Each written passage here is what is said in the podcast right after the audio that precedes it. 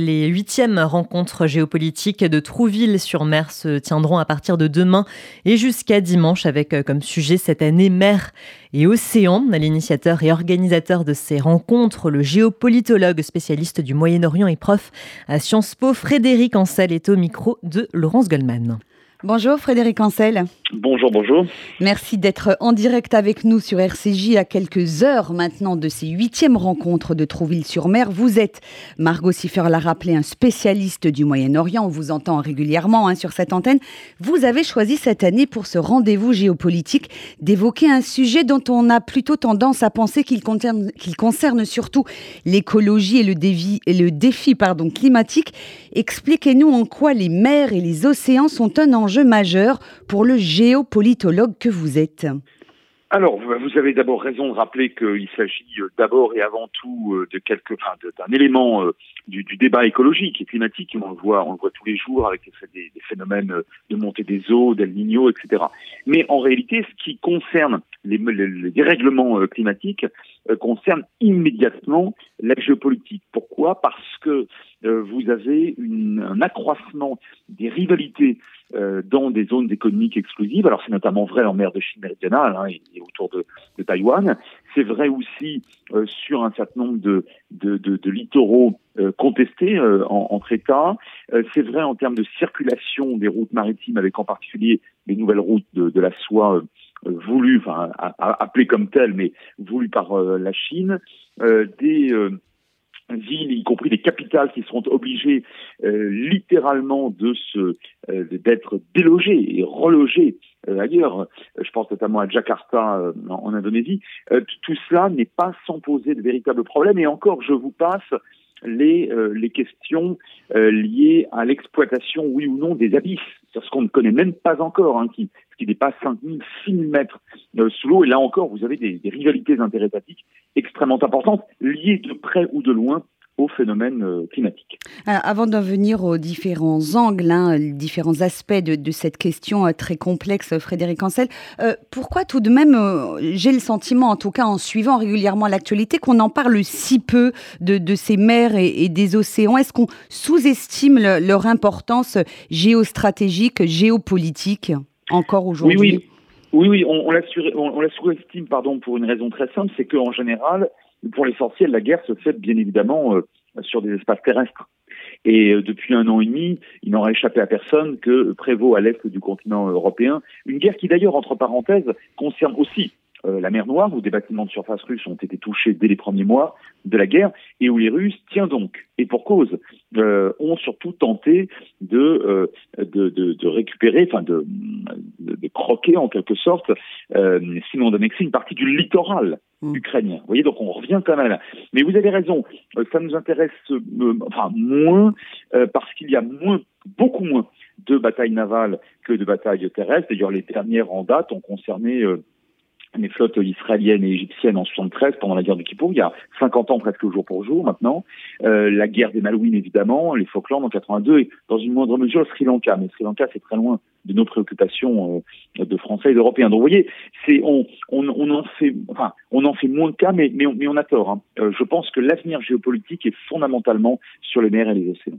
Et puisque vous citiez euh, Israël, un diplomate israélien parlait hier sur cette antenne d'un projet de cordon maritime qui relierait l'Asie à l'Europe en passant par l'Inde, l'Arabie saoudite, les pays du Golfe et Israël. Et la concrétisation de ce projet dépend bien sûr de la normalisation des relations diplomatiques entre Israël et l'Arabie saoudite. Est-ce que c'est un bon exemple de l'interaction et même de l'interdépendance entre la diplomatie et les échanges commerciaux euh, par voie maritime? Absolument. On ne fait pas de commerce sans diplomatie et pour l'essentiel, vice versa. L'inverse est vrai aussi. Alors là, là, vous évoquez l'une des fameuses routes de la soie euh, qui est majoritairement maritime. Vous savez qu'aujourd'hui, la grande majorité des, des, produits échangés dans le monde euh, le sont par voie maritime. Je rappelle que plus de 97% des, euh, euh, des informations numériques passent par des câbles sous-marins. Ce n'est plus du tout les satellites hein, qui font les, qui transmettent l'essentiel des informations. vous voyez, on est encore dans la mer. Alors puisque vous évoquez euh, Israël, c'est un cas intéressant. D'abord parce que c'est le seul pays au monde euh, bordé par quatre mers. Mm.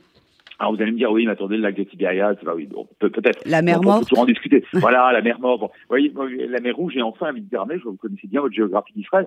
Voilà, c'est quand même quelque chose d'intéressant. Et euh, j'ai vu de mes propres yeux, il y a très longtemps de ça, quand je commençais ma, ma, thèse de doctorat consacrée à Jérusalem dans les années 90, euh, des super tankers euh, qui et des, et, des, bateaux et des, des cargos euh, qui déchargeaient euh, du matériel et des, des, des produits à Elat, de Elat à Ashdod par voie ferroviaire et surtout par voie autoroutière, ces produits faisaient euh, passaient donc de la mer Rouge à la Méditerranée sans avoir besoin de passer par le canal de Suez parce que c'était c'était trop cher.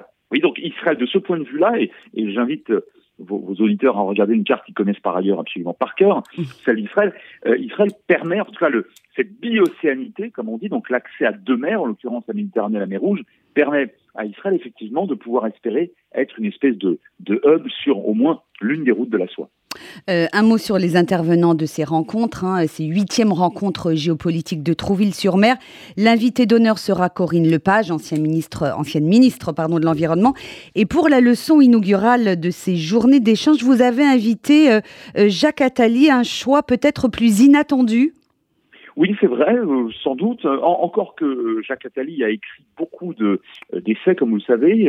il dirige une fondation, il se préoccupe beaucoup des questions écologiques, mais également géopolitiques. il a été le, le, conseiller personnel de, de l'un des présidents de la Ve République. Et en termes de leçon inaugurale, je n'ai pas le moindre doute sur le fait qu'il sera tout à fait passionnant et qu'il ouvrira des pistes. Hein. ça sert à ça. L'ouverture d'un colloque, c'est à la fois le baliser, l'encadrer et offrir immédiatement toute une série de pistes de, de réflexion. Je note aussi la présence de l'ancien Premier ministre Manuel Valls mhm. et, euh, et entre autres personnalités, euh, celui qui euh, clôturera le colloque a dirigé l'école de guerre et une partie d'ailleurs de la flotte de guerre française, c'est l'amiral Loïc Finas qui est tout à fait passionnant et qui nous dira si oui ou non la France est encore une grande puissance navale et maritime.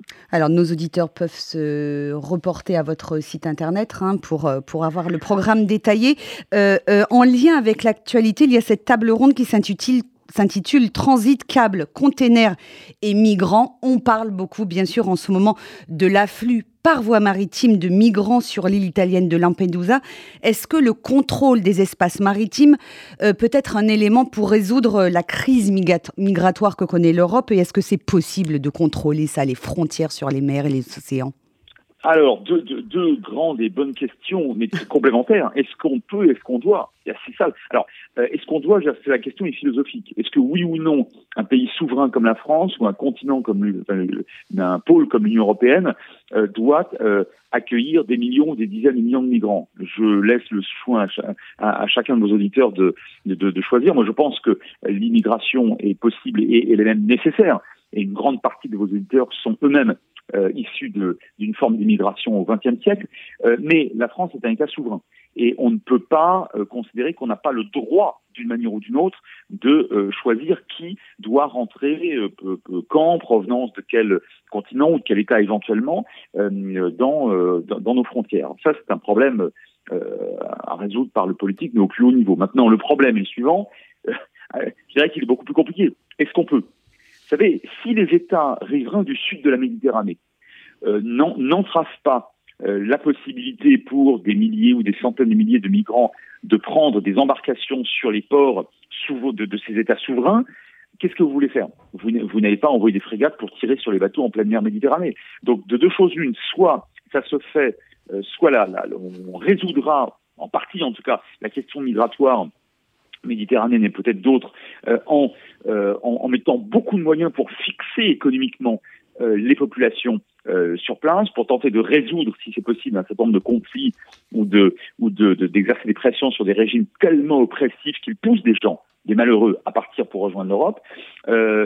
soit par ailleurs, on continuera à donner aux États du sud de la Méditerranée de quoi de quoi empêcher en tout cas entraver l'essentiel de, l'immigration, soit, euh, soit le problème sera directement à nos frontières. Et je pense qu'on en est là aujourd'hui, et c'est effectivement quelque chose qui concerne non seulement la Méditerranée, mais d'autres espaces maritimes. Merci euh, Frédéric Ancel euh, d'avoir répondu aux questions de RCJ. Les huitièmes rencontres géopolitiques de Trouville-sur-Mer, c'est donc à partir de demain jusqu'à dimanche. Entrée libre, entrée totalement libre. Il n'y a pas de portique, je le dis pour certains de vos auditeurs qui, qui voudraient savoir qu'il y en a le samedi. Mmh. Euh, et le, le, ces huitièmes rencontres, premier festival géopolitique de France, je tiens à le dire maintenant, euh, s'arrêteront dimanche à 13h.